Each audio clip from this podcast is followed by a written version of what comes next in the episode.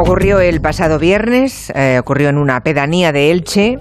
La policía, ya lo saben, descubrió los cuerpos de dos adultos y un niño pequeño, un niño de 10 años, a los que el hermano mayor de la familia, Santiago, de 15 años, confesó que había matado a tiros. Fue una discusión, por lo visto, por lo que ha trascendido, por sus malas notas, la amenaza que, que le dijo su madre de dejarle sin consola de videojuegos. Parece ser que fue lo que desencadenó una matanza para la que no hay ningún tipo de explicación y que nos dejó a todos sobrecogidos. Eh, Manu Marlasca y Luis Rendueles nos van a contar lo que saben de, de, esta historia tan tremenda, tan terrible. Buenas tardes a los dos. ¿Qué tal? Buenas tardes. Además, Manu acaba de volver de, de Elche, ¿no? Ayer te vimos informando mm. desde Elche, Manu. Sí, a, a, hace un ratito mm. que he vuelto. Mm. Bueno, empecemos por contar un poco los detalles de lo que ocurrió, lo que se sabe, ¿no? Eh, todo se descubre el viernes que fue con una llamada a la policía local. ¿Una llamada de quién? Sí, una llamada de una hermana de la madre, una hermana de Encarnación, que es la mujer fallecida en, en, en, ese triple crimen, ¿no? Una vecina pasaba por allí, por la casa donde ocurrió todo, llamó al telefonillo, asomó el joven, Santi, y la vecina le preguntó, oye, hace tiempo que no veo a tus padres, que están bien, y él dijo con naturalidad que estaban muertos. Y entonces, claro, la vecina llamó rápidamente a, a, la hermana de Encarnación, que se presentó allí también, volvió a contar la misma historia, que estaban muertos, y esa llamada, eh, en ese momento llamaron a la policía local, y ya la policía local se puso en contacto con, con la Policía Nacional. Tremendo. O sea, el niño contesta, están muertos. Bueno, imagino, claro, de entrada ni la vecina ni su tía se lo creen, ¿no? Bueno, pero la hermana, la hermana de la madre llevaba llama días, a la policía, claro, claro. Llevaba días sin poder hablar con claro, la madre y sin que contestara sus mensajes, con lo cual algo había pasado en la casa, obviamente. ¿Qué se encontró la policía cuando entró en la casa? Los tres cuerpos, tanto de los padres como del, del crío, están apilados en un, en un, garaje que servía también de cobertizo. Es una finca rural, tienen ahí unos naranjos. Y el chaval de 15 años había llevado los tres cuerpos allí y los había dejado allí. ¿no? El, al parecer, esos tres días que estuvo se encerró en la habitación y no quiso volver a ver los cuerpos de, de, sus familiares y se encerró en su habitación y siguió jugando, creo que casi todo al Fortnite, ¿no? que es el juego al que estaba más enganchado. Más enganchado. Manu, ayer contabas en la sexta lo que declaró el detenido, ¿no? Este chico de 15 años, porque lo declaró y lo Sorprende, todo, sí, bueno, sí, con sí. una enorme frialdad, pero con muchos detalles además. Sorprende precisamente el, el relato tan, tan, detallado que hizo, ¿no? Como, y, y con tanto desapego. Parecía como que estuviese contando algo que no tuviese que ver con algo que no hubiese pasado en su casa, algo que no hubiese pasado en su familia, ¿no?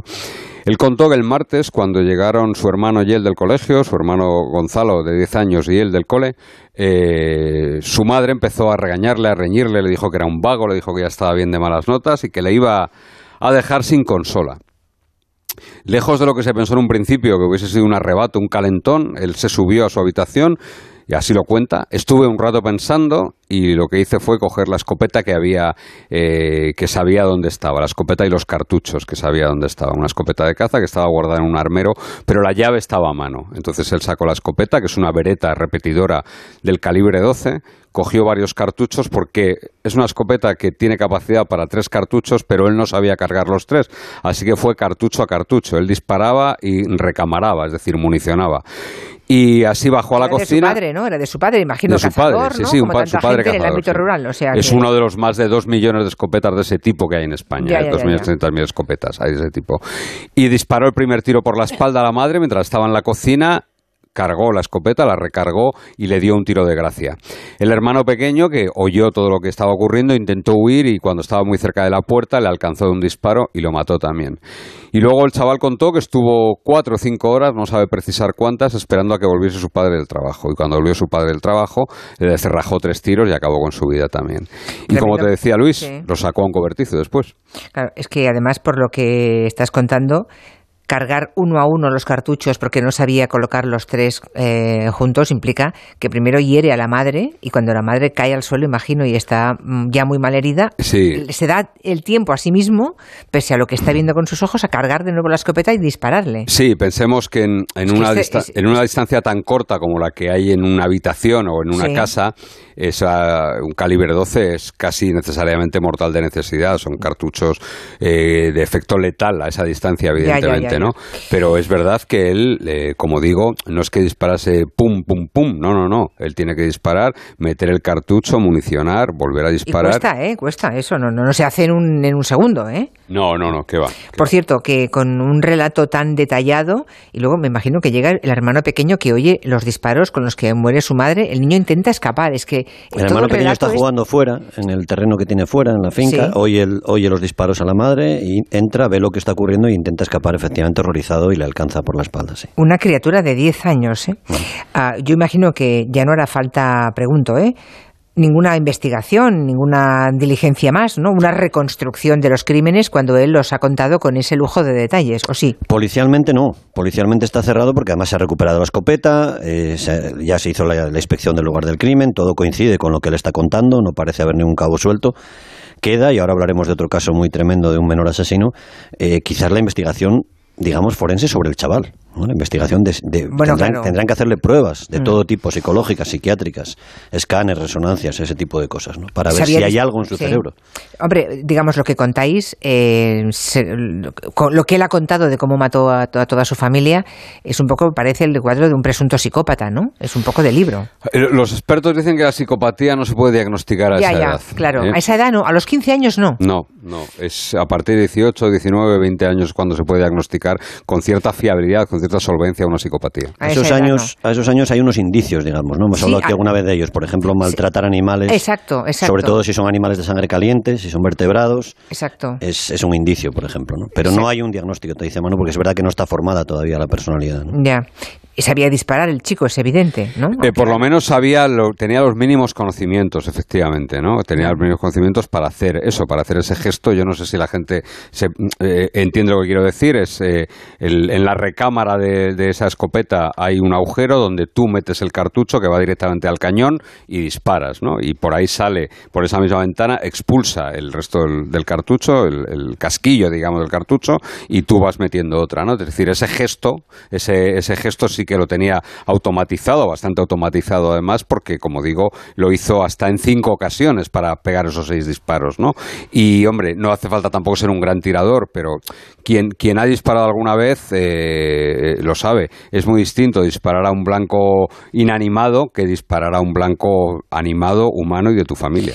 Cuando el viernes por la noche supe de este triple crimen de, Elche, me acordé mucho de, de José Rabadán, mm. de cuya historia criminal también aquí hemos hablado un par de veces, mm. y, por lo que veo no fui la única. Es decir, que a vosotros, que sois los que eh, lo contasteis aquí en su momento, también el conocimiento de la historia de, este chico de Elche os llevó a en vuestra memoria a vincularlo a lo que había hecho en su momento hace muchos años Rabadán. En el año 2000. 2000, hace 22 años. También un adolescente, 16 años. Vamos a escucharle, era este José Rabatán. Estoy en la habitación de mi padre y me cercioré de que estaba durmiendo, me, posicioné en su lado y levanté la espada, pero no fue con la intención de atacarle. Recuerdo que sentí que estaba consumado mi idea, ¿no? que estaba consumado. Y, y te lo digo con sinceridad en mi corazón, no, no fui yo, no, en ese momento no, no fui yo. Pero, pero, pero la espada bajó y bajó sola, con mi brazo, pero bajó, bajó sola el asesino de la katana, que no quería matarlo y bueno, seguro que se acuerdan los oyentes. Es el mismo, eh, Rabadán, en un documental que ha hecho Discovery Max, eh, relatando cómo empezó aquella carnicería que, de la que bueno, él fue el autor en el año 2000.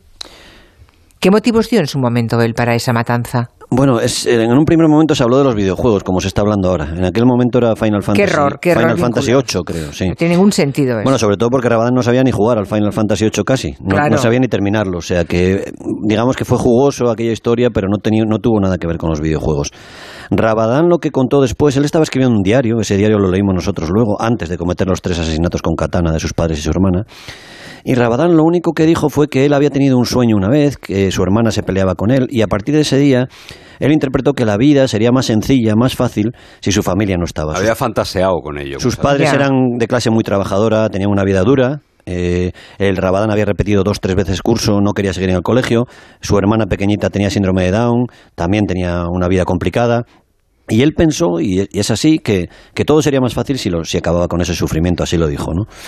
Eh, el tema de Rabadán después, y por eso te hablaba antes de analizar el cerebro y, y, más cosas de este chico de Elche, después se descubrió, el profesor García Andrade hizo un peritaje y descubrió que tenía una epilepsia y que esa epilepsia le había provocado una lesión cerebral. Eso se, eso se tuvo en cuenta en su sentencia y se, tuvo, y se valoró. Y Rabadán, de hecho, bueno, ahora hablaremos de él. Está en la calle, es padre y lleva mucho tiempo en libertad. Sí. me acuerdo que cuando que, es un caso de éxito la, eh, historia de, de Rabadán, ¿no? Porque no solamente hace ese documental contando lo que ocurrió, sino que ha podido em, restaurar la normalidad de su vida y lo que no sabía es que había sido padre ya. Sí, él tiene una niña, él vive en Cantabria con, con una cría y está casado y su mujer además hablaba en ese documental también. Yo, yo creo que lo menos exitoso de Rabadán es el documental, precisamente quiero decir que, que no, no sé por qué lo hizo, pero bueno, ya está, ¿no? Ya cada uno. Pero es verdad que de sí, Rabadán. Dio, dio, la cara. Y sí, no, hacía falta, no hacía falta. Yo creo que no hacía falta. La única noticia que hemos tenido de Rabadán en ese documental, lo que es una gran noticia, ¿no? Yo, yo siempre, cuando se me pregunta por la ley del menor, siempre más que el caso de Rabadán, yo pongo el caso de Raquel e Iria, ¿no? Raquel e Iria eran dos, dos crías que hicieron algo tan terrible como matar a una compañera de clase apuñaladas. Eh, Raquel e Iria le habían escrito a Rabadán. Por Rabadán le habían escrito a Rabadán diciéndole que le admiraban, que había hecho lo que ellas hubiesen soñado y lo cierto es que poco después ellas lo hicieron. Mataron a una amiga después de intentar matar a una señora en los baños de un centro comercial allí en San Fernando, en el Bahía Sur. Y ellas eh, ingresaron en, en un centro de menores, fueron condenadas a la máxima pena y lo cierto es que no se ha vuelto a saber absolutamente nada más de ellas, de Raquel e Iria. Se supo de una de ellas porque un periódico inglés publicó que trabajaban en una guardería, que una de ellas trabajaba en una guardería y, contaba su historia, pero la verdad es que no han vuelto a dar un problema más, ¿no? Es decir, que sí que el sistema eh, hmm. para los menores eh, tiene muchos más éxitos que fracasos, aunque los fracasos tipo el Rafita sean mucho más sonoros, ¿no? Se haga más como el de José Rabadán, ¿no? Y al parricida de Elche, ¿ahora qué le espera? ¿Con 15 años? Pues casi con toda seguridad una condena de cinco años de internamiento en un régimen cerrado. más, allá de la mayoría de, más, allá de la mayoría de edad. Sí, porque comete el delito con, mm, cuando es menor. Con 15. Y la posibilidad de alargarlo, si la evolución, todo esto con los exámenes que se le vayan haciendo, si la evolución es mala o no progresa, la posibilidad de alargar esos cinco años, cuando él tenga 20, podrán alargarle tres años más ese régimen, o bien en un centro cerrado, en libertad, vigilada, con salidas, etcétera. Eh, él, ten en cuenta que está en el primer tramo de, la ley del menor. Quiero decir, hay, hay unos tramos que van de 14 a 16 y otros de 16 a 18, y él está en el tramo bajo, donde las medidas, que es como se llama, no se llama pena de condenar, donde las medidas son más, más leves, ¿no? Hay un tramo más bajo todavía, que es que si tuviera menos de 14, Sería no tendría ninguna pena.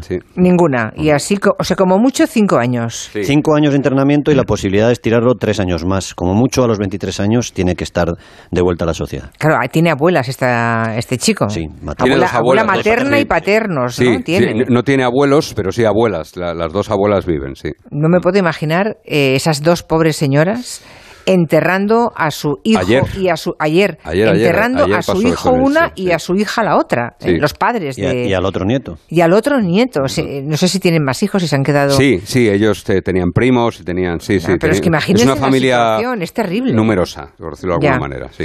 Mm. Es una situación que a uno le, hiela la sangre, es que no sabes qué decir, no sabes qué pensar, sobre todo no, no, no tienes ninguna coartada intelectual que te explique lo que, ¿no? Lo que un crío de 15 años puede hacer decía uno de los eh, responsables de la captura de, vamos y de la investigación, que es, investigación hay poca aquí, pero bueno, que ellos piensan, los que han convivido con él estos tres días, estas 72 horas antes por la disposición del juego de menores, que en algún momento tendrá una especie de, epifanía, de revelación y se dará cuenta de lo que ha hecho, ¿no? Porque el distanciamiento y el desapego era tal que me parece que no sepa lo que ha hecho todavía. que Rabadán, el caso de Rabadán, por ejemplo, Rabadán cuenta después, mucho tiempo después, que él pensaba que matar era más sencillo, que había menos sangre y que se sufría menos matando. ¿no? Sí, eso lo dijo, dijo tiempo después. Eso es eh, eh, durante la instrucción judicial, digamos, sí. Sí, entonces, bueno, eh, al final eh, yo creo que efectivamente, ¿no? Que estamos hablando de alguien en un proceso de absoluta inmadurez, todavía construyéndose como persona, como hombre, y es lo que ha pasado con este con este chaval, me imagino. Sin ningún antecedente de denuncia de ningún tipo, sin problemas psiquiátricos que se sepan, sin visitas a psicólogos, sin nada. En absoluto. Hasta ahora. Tremenda la historia que nos conmovió este fin de semana. Manu Marlasca, Luis Rendueles, gracias. Hasta la semana que viene. Adiós. Un beso.